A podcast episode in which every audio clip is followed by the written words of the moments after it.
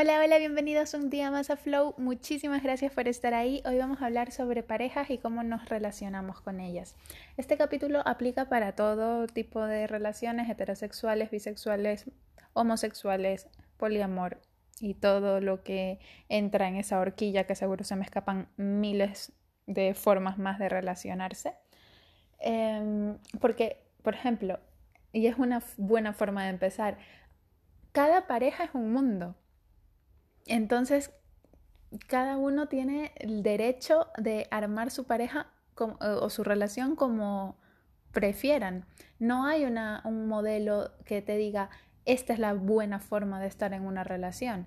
Sin embargo, Disney y Hollywood nos han hecho creer que no, que para que de verdad sea amor, entre comillas, tienen que pasar A, B y C. O sea, tiene que venir el príncipe azul a rescatar a la princesa o tiene que venir eh, a hacerte grandes gestos de amor romántico, eh, tiene que cruzarse un continente tal mm, para demostrar que, que es amor.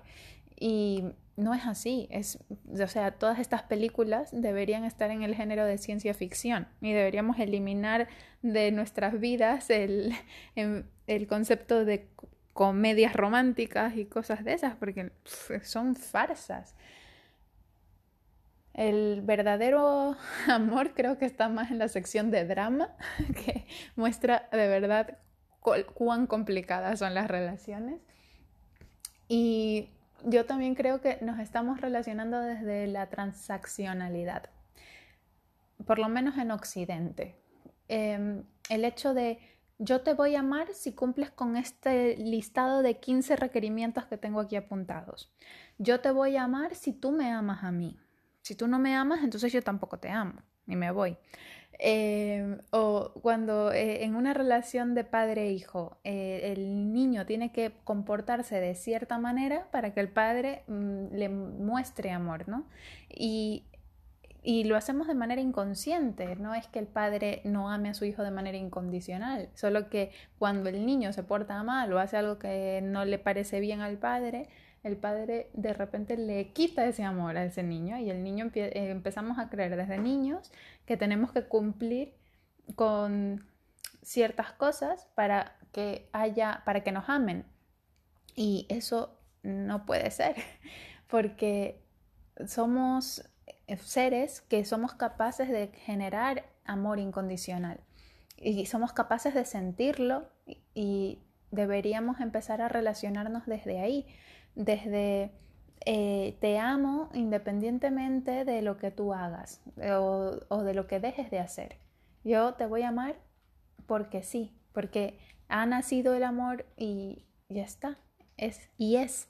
Pero no te amo porque es que eres bonita o te amo porque me, me cubres este vacío en concreto, etcétera, ¿no? Entonces es interesante que también muchas personas empiezan a, buscar relaciones por cubrir vacíos emocionales. Y yo lo hacía un montón. y, y, es muy triste porque, a ver, yo, por ejemplo, había sido incapaz de enamorarme toda mi vida. Y he tenido varias relaciones serias, pero siempre he estado con el corazón súper cerrado, con un montón de escudos para que no me hagan daño, entre comillas, porque en la vida real nadie te puede hacer daño, solo tú eres dueño de, de tu bienestar emocional. Todas las personas pueden hacer lo que sea, pero es como tú reaccionas a su acción lo que de verdad te genera daño. Y, y claro, yo venía desde, desde ese lugar donde me relacionaba por cubrir vacíos, vacíos de, em, qué sé yo, de, por ejemplo, de sentirme segura eh, y cosas así. Bueno, yo creo que ese es el que, el que más, ¿no? El vacío de, de la seguridad en mi caso, pero hay muchas personas que se, que se relacionan por malos motivos y que, le, y que son incapaces de estar toda la vida con una persona o muchos años de su vida con una persona simplemente por el no querer trabajar ese vacío que está cubriendo, por no querer quitarse ese parche. Y es súper triste. Y de verdad Em, es algo que yo también hacía, insisto, y que no estoy criticando a las otras personas que lo hacen ni nada, porque entiendo que es un trabajo de madurez emocional que igual no es fácil de, de abordar, ¿no? De buenas a primeras, sino que es todo un proceso. Em, yo creo que deberíamos empezar a, amar de manera incondicional. Y, y cuando empiezas a hacerlo, empiezas a, a ver que no, la otra persona no tiene que hacer nada ni nadie para que tú lo ames. Y empiezas a amar el, alma de esa persona, no, no la superficie, no la personalidad, no, no lo físico, no, no, nada de eso. Eso es algo pasajero. Empiezas a ver el fondo del alma de la otra persona y empiezas a entenderlo desde ahí. Y cuando puedes conectar con eso, entonces nace el amor incondicional, porque sabes que a nivel de almas ya está. Ahí, ahí está todo y nada importa en la vida real, nada. Todo, todo es perfecto cuando estás en ese nivel de conciencia. Pero claro, para llegar a ese nivel de conciencia tienes que hacer un gran viaje, ese viaje a, a abrir tu corazón, porque en un corazón cerrado no puede surgir esta semilla del amor, no puede florecer, porque está ahí encerrada en un castillo que me he puesto un montón de murallas para que nadie pueda entrar y, y así sentirme segura, pero ves por la ventanita del castillo que ahí afuera hay vida y que te le estás perdiendo por querer quedarte dentro del castillo. Y abrir el castillo y deshacer todos esos muros que has ido construyendo a lo largo de toda tu vida es complicadísimo porque necesitas muchísimo coraje y valor para hacerlo.